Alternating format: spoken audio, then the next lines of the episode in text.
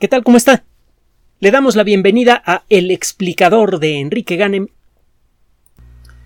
El 6 de agosto de 1945 ocurrió un evento especialmente terrible en lo que ya de por sí era la guerra más terrible de toda la historia de la humanidad. La Primera Guerra Mundial involucró la muerte de unos 15 a 20 millones de personas, fue la primera guerra mecanizada de la historia y eso tomó por sorpresa a todo mundo, hasta los grandes estrategas.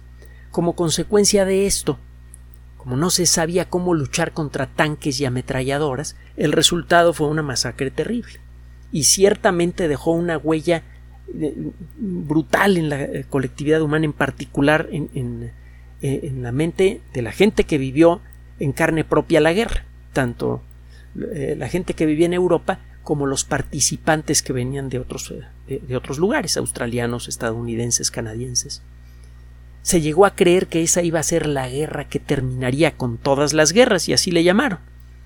Tristemente, y como consecuencia en buena medida de la intolerancia de las naciones triunfadoras y de otros factores culturales que, que han afectado a Alemania desde antes de llamarse así, en pocas décadas se inició otra guerra que resultó ser mucho más letal. Como mínimo, en la Segunda Guerra Mundial murieron cuatro personas por cada persona que murió en la Primera Guerra Mundial. Como mínimo fue cuatro veces más letal. Y en la Segunda Guerra Mundial, las técnicas disponibles para, eh, eh, para los militares de la época eran muy superiores que las de la Primera. Por primera vez se hacía posible arrasar ciudades enteras desde el aire, por ejemplo. Y esto ocurrió con, eh, con mucha regularidad durante toda la guerra. Prácticamente desde el principio de los combates empezaron los bombardeos aéreos eh, directamente a ciudades. Desde el principio se, se convirtieron los civiles en blanco legítimo de, eh, de las armas del enemigo y eh, bueno, las consecuencias fueron brutales. Incluso eh, eh, se agregaron nuevas palabras al diccionario de, muchos, de, muchas lenguas. hubo una época en la que se hablaba de coventrizar. La ciudad de Coventry fue una de las primeras ciudades inglesas en recibir un bombardeo nutrido desde el aire y quedó en buena medida destruida. Y fue tal el impacto cultural de ver a una ciudad destruida desde el aire que por mucho tiempo se utilizó ese, ese, ese término para referirse a una destrucción eh, eh, a la destrucción completa de una gran zona urbana desde el aire. Para el final de la Segunda Guerra Mundial, esta destrucción ya era rutinaria. En Alemania, por ejemplo, prácticamente todas las grandes ciudades habían sido bombardeadas en Japón también, pero había algunas ciudades que se habían librado aparentemente en forma milagrosa de estos bombardeos. Una de ellas era Hiroshima. La gente que vivía allí eh, se inventaba toda clase de, rumores, de, leyendas uh, urbanas, que si Roosevelt tenía una prima que vivía en Hiroshima, que si había un acuerdo secreto entre las potencias para no tocar ciertas ciudades para que sirvieran de núcleo de reconstrucción, eh, todas las historias que se puede usted imaginar. La realidad es que los estrategas militares eh, buscaban eh, conservar ciertas ciudades para poder medir con precisión las consecuencias de un bombardeo nuclear. La gente de Hiroshima no sabía esto, pero las estaban reservando para un destino especialmente terrible. Hay varios libros muy, muy eh, conmovedores, muy poderosos relacionados con esta historia. Eh, hay unos que narran únicamente la perspectiva humana. Hay uno de un señor Hershey, Hershey como el apellido de la firma de chocolates, que se llama nada más Hiroshima ese libro, por cierto, lo compró Einstein en grandes cantidades y se lo empezó a regalar a todo mundo. Mucha gente dice que él fue el padre de la bomba atómica y lo cierto es que no le permitieron trabajar en ningún proyecto militar importante, primero porque era pacifista y segundo porque era alemán. Entonces no iban a permitir que una persona con, con origen potencialmente, eh, pues digamos, peligroso, eh, trabajara en, en, un proyecto de este tipo. Pero bueno, el caso es que eh, Einstein no tuvo que nada que ver con el, con el desarrollo de la bomba atómica, pero sí estaba muy consciente del, del papel que jugó para convencer al presidente Roosevelt que lanzara el proyecto de desarrollo de la bomba atómica. Usted va a encontrar la historia narrada en libros como eh, The Making of the Atomic Bomb, la, construcción de la bomba atómica. El autor es Richard Rhodes, R-H-O-D-E-S, Rhodes, con, eh, una H después de la R. Super libro, vale la pena leerlo de, de cabo a rabo explica cuestiones relacionadas con la física, da una buena narrativa de la historia de las personas que participaron en el proyecto Manhattan. Es un super libro que tiene usted que leer. Eh, hay otro que se llama Enola Gay, escrito por dos, uh, dos periodistas, eh, Morgan Max Morgan Witz y el otro Gordon. Eh, ay, no me acuerdo el nombre del otro, pero nada más busque usted, es que la computadora ahorita tiene problemitas de, acceso al internet, de hecho he tenido problemas hasta con el disco duro, entonces no puedo ahorita acudir al tumba burros para decirle cuáles son los autores de este libro, pero el libro ganó varios premios y no le va a costar trabajo encontrarlo. Enola Gay era el nombre de la mamá del piloto, que era el comandante del avión que tiró la bomba atómica y también el comandante de todo ese grupo de bombardeo. Por cierto, se decía que se habían arrepentido de lo que habían hecho. No, se arrepintieron de nada. Estaban contentos porque en su mente habían hecho algo que podría acortar en mucho la guerra y reducir el número de, de, soldados y de civiles que morirían en caso de una invasión terrestre a Japón. Bueno, en ese libro, Enola Gay, eh, de Gordon Thomas y Max Morgan Witz, ya me acordé, eh, también vale la pena, no le va a costar trabajo conseguirlo y también es un super libro. Va a encontrar usted en esta narrativa una serie, en estas narrativas, una serie de detalles sobre lo que sucedió ese día, que fue especialmente terrible. Y eh, estos eventos no se han olvidado, se siguen estudiando de muchas maneras diferentes para tratar de entender cuál es el efecto de las armas nucleares, eh, eh, cuál fue el efecto de las armas nucleares que se utilizaron en ese lugar y qué efecto tienen todavía. Todavía muere gente de cáncer como consecuencia de la tenue pero constante lluvia de material radioactivo que sigue cayendo en la Tierra como consecuencia de las miles de detonaciones nucleares que fueron realizadas por todas las potencias que ahora tienen bombitas en la década de los 50 y 60.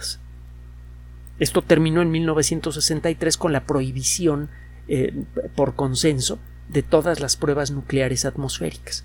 Pero parece entonces ya era tarde, ya se había sembrado la, la alta atmósfera con un montón de porquería radioactiva y sigue cayendo.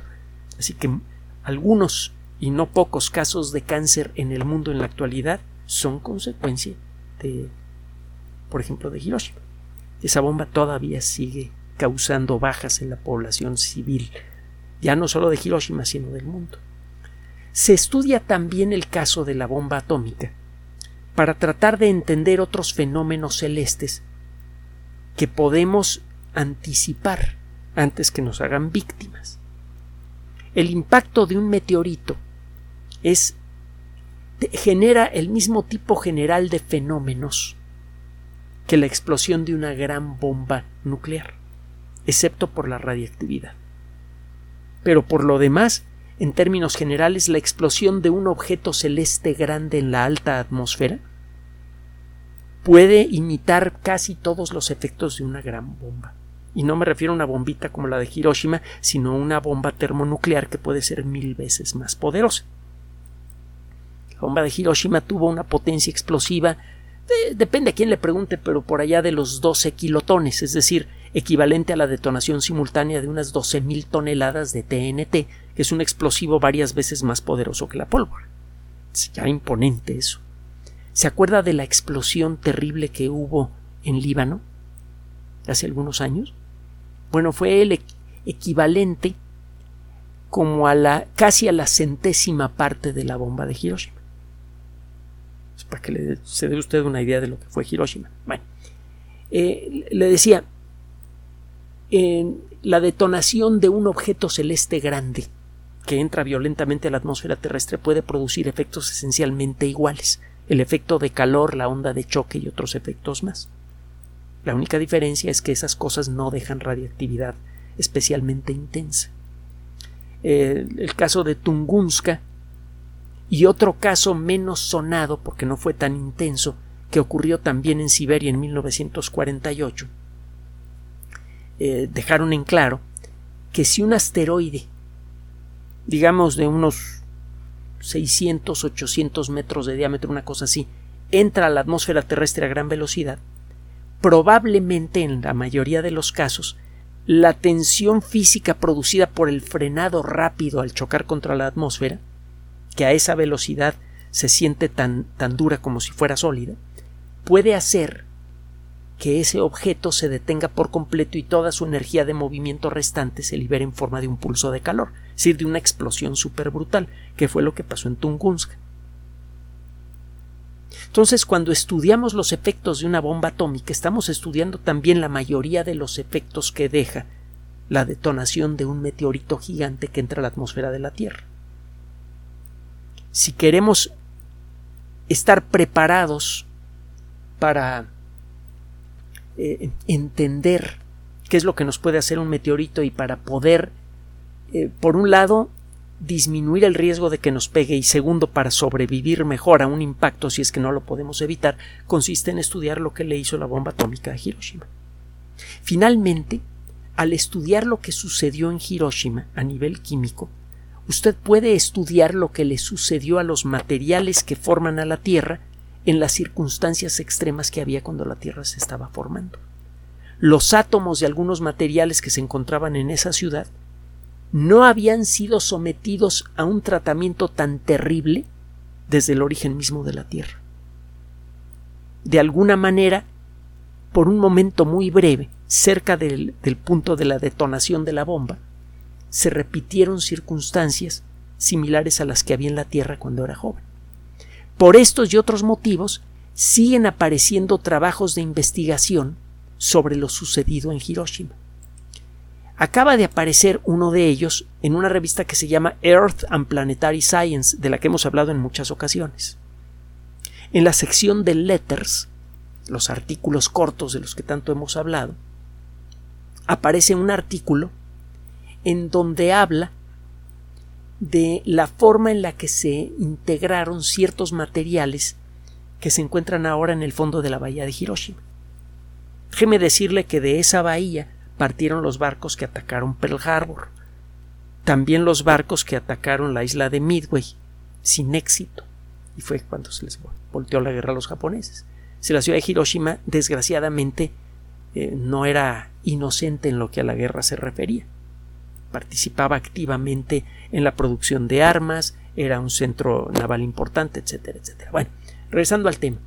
En la actualidad es posible encontrar en el fondo de la bahía de Hiroshima unas, unas piedras pequeñas que parecen como trozos de vidrio fundido. Hay, eh, bueno, ya casi no queda, pero hay materiales similares en el sitio que se encuentra en, el eh, lugar en donde se hizo la primera prueba nuclear, en Alamogordo, Nuevo México. Y de hecho, en otros lugares de Nevada, del estado de Nevada, en donde se hicieron pruebas nucleares durante la década de los 50, una de ellas es ilustrada en la última película de Indiana Jones, que por cierto fue bastante mala, la de la calavera de cristal. Eh, en estos lugares donde se detonaron armas nucleares a, poca altura, la arena del lugar se fundió y formó un material vitrio de color verdoso. Este material vitrio lo encuentra usted en el fondo de la bahía de Hiroshima. Y estos materiales han sido estudiados frecuentemente porque han revelado muchas cuestiones que son útiles para los militares y también para los civiles. el estudio de estos materiales revela cuáles son las condiciones de un estallido nuclear, a qué distancia eh, una bomba atómica de X potencia puede producir una temperatura suficiente para derretir el material del suelo. Eso da una idea del flujo de energía liberado por la bomba y eso permite mejorar el diseño de estas armas nucleares, si es que el término mejorar es apropiado para referirse a ellas. Por otro lado, el estudio de estos materiales nos permite entender mejor cómo era la corteza inicial de la Tierra cuando era sometida diariamente a, un bombardeo brutal hecho de planetesimales, de pequeños fragmentos de planetas en formación que chocaban contra nuestro planeta en crecimiento cuando éste era muy joven. Entonces podemos de alguna manera ver lo que era la superficie de la Tierra cuando estudiamos lo que le sucede al suelo que está debajo de una explosión nuclear. Un grupo de investigadores franceses se puso a estudiar con detalle especialmente preciso, cercano, algunas muestras de vidrio y encontraron, para comenzar, que hay varios tipos de vidrios diferentes. Hay vidrios que son eh, eh, ricos en magnesio, por ejemplo, y en calcio. Hay otros que son ricos en aluminio y hierro. Hay otros que son ricos en silicio y sodio. Pudieron determinar la existencia de varios tipos de vidrios diferentes. Y eso debió suceder en la Tierra primitiva.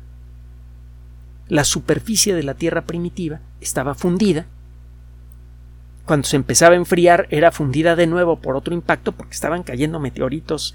Digo, el, término meteorito suena a objeto chiquito, pero algunos de ellos eran más grandes que una ciudad, incluso algunos de ellos del tamaño de un continente.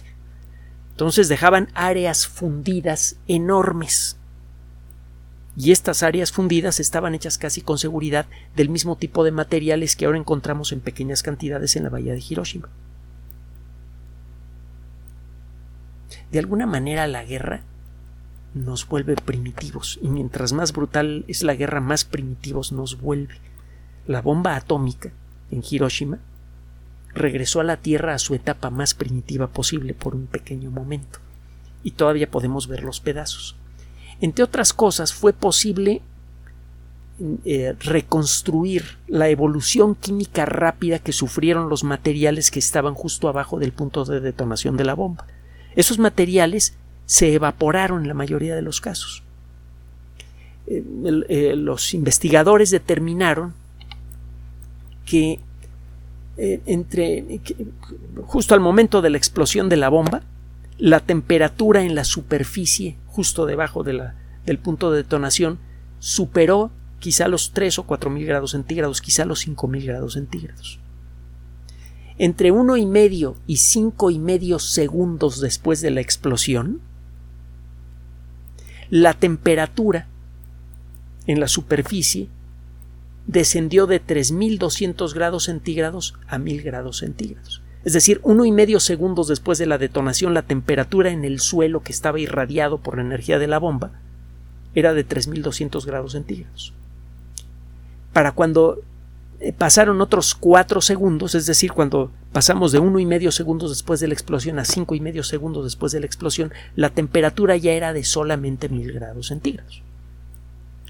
Y fue allí cuando los materiales que se habían evaporado comenzaron a condensarse y se fueron condensando en distintas etapas. Hay materiales que se funden a mil grados centígrados. Si tiene usted eh, un, ambiente con una temperatura mayor, estos materiales se, se están evaporados.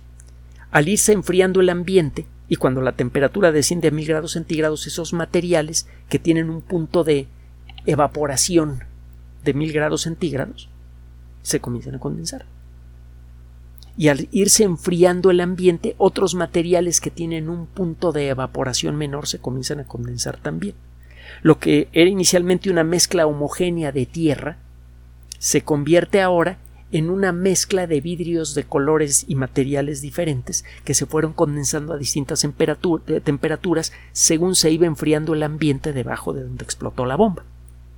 Esto lo pudieron determinar estos investigadores y pudieron encontrar minerales que también encontramos en meteoritos que actualmente chocan contra la Tierra.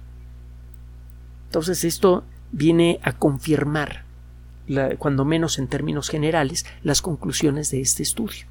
Estos investigadores ofrecen una narrativa de cómo fueron los cambios químicos que se sucedieron rápidamente en la zona debajo de la cual estalló la bomba atómica. Y con esto eh, permiten reconstruir, aunque sea de manera tentativa, parte de la evolución química temprana de la corteza terrestre que estaba sometida a un tratamiento mucho más brutal. Eh, estos investigadores utilizaron para sus cálculos algunos datos que va a encontrar usted en los libros que le mencioné. La bomba estalló a 580 metros sobre el suelo. No estalló sobre el punto que se utilizó para, para, el efecto. Se, se, escogió un puente en forma de T que se llama el puente Aioi. La bomba falló por unos cuantos centenares de metros y estalló encima de una clínica, la clínica del doctor Shima. Eh, esto ocurrió a 580 metros sobre la, sobre la ciudad y se formó una bola de fuego, una bola de aire supercaliente y brillante de ah, eh, aproximadamente 510-520 metros de diámetro justo después de la explosión. La temperatura llegó a ser momentáneamente de 10 millones de grados centígrados y la presión inicial producida por la explosión fue de un millón de veces superior a la presión que hay al nivel del mar. La primera ola de calor que bañó el suelo de, Hiroshima, justo debajo de la explosión, hizo que la temperatura del suelo subiera de golpe hasta una temperatura de 6.287 grados centígrados.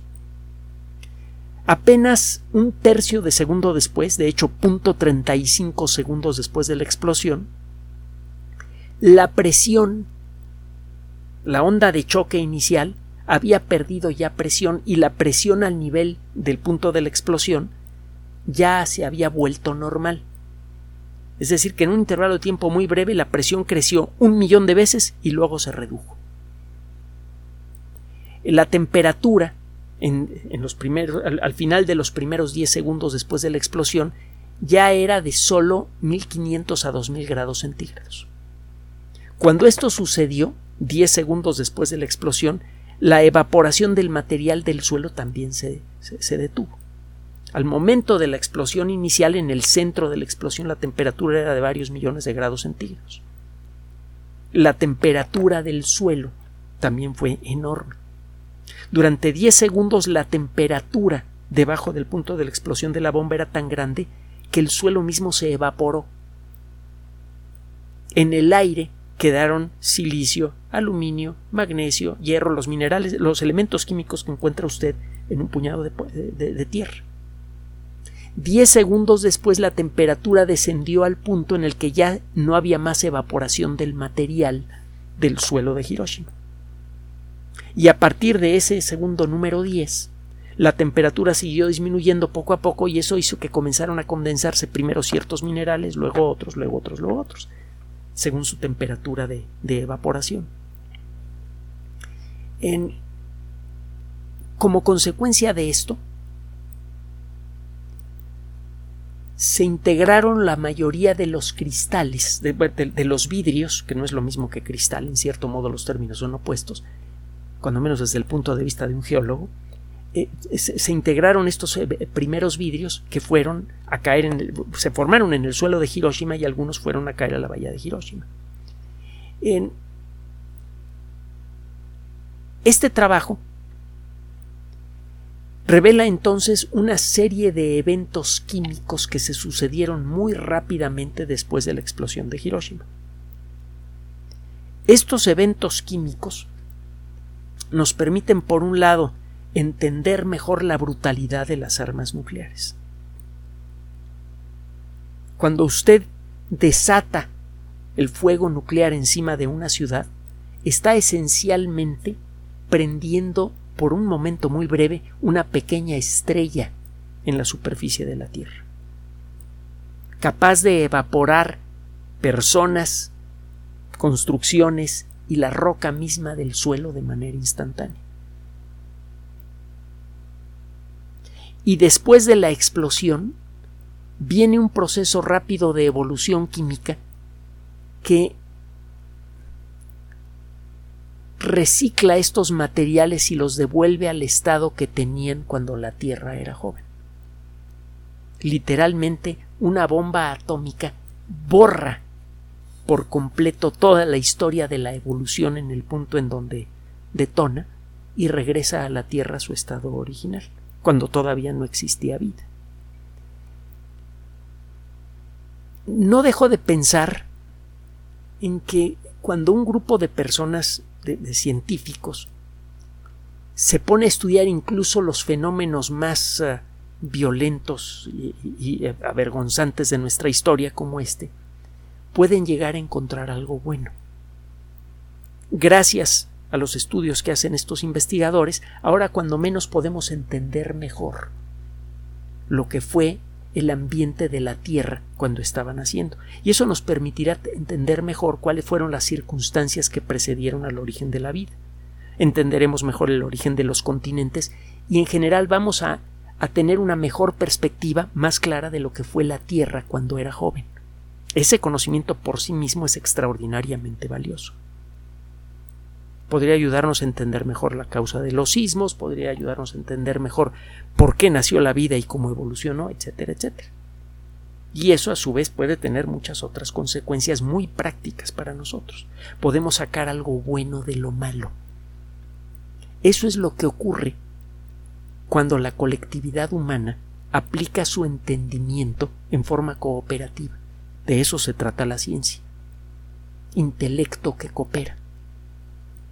Y no puedo dejar de pensar cómo cuando ese mecanismo se rompe y la sociedad humana se pelea consigo misma, es capaz de borrar en un momento todo el trabajo de la evolución en los últimos 4.500 millones de años.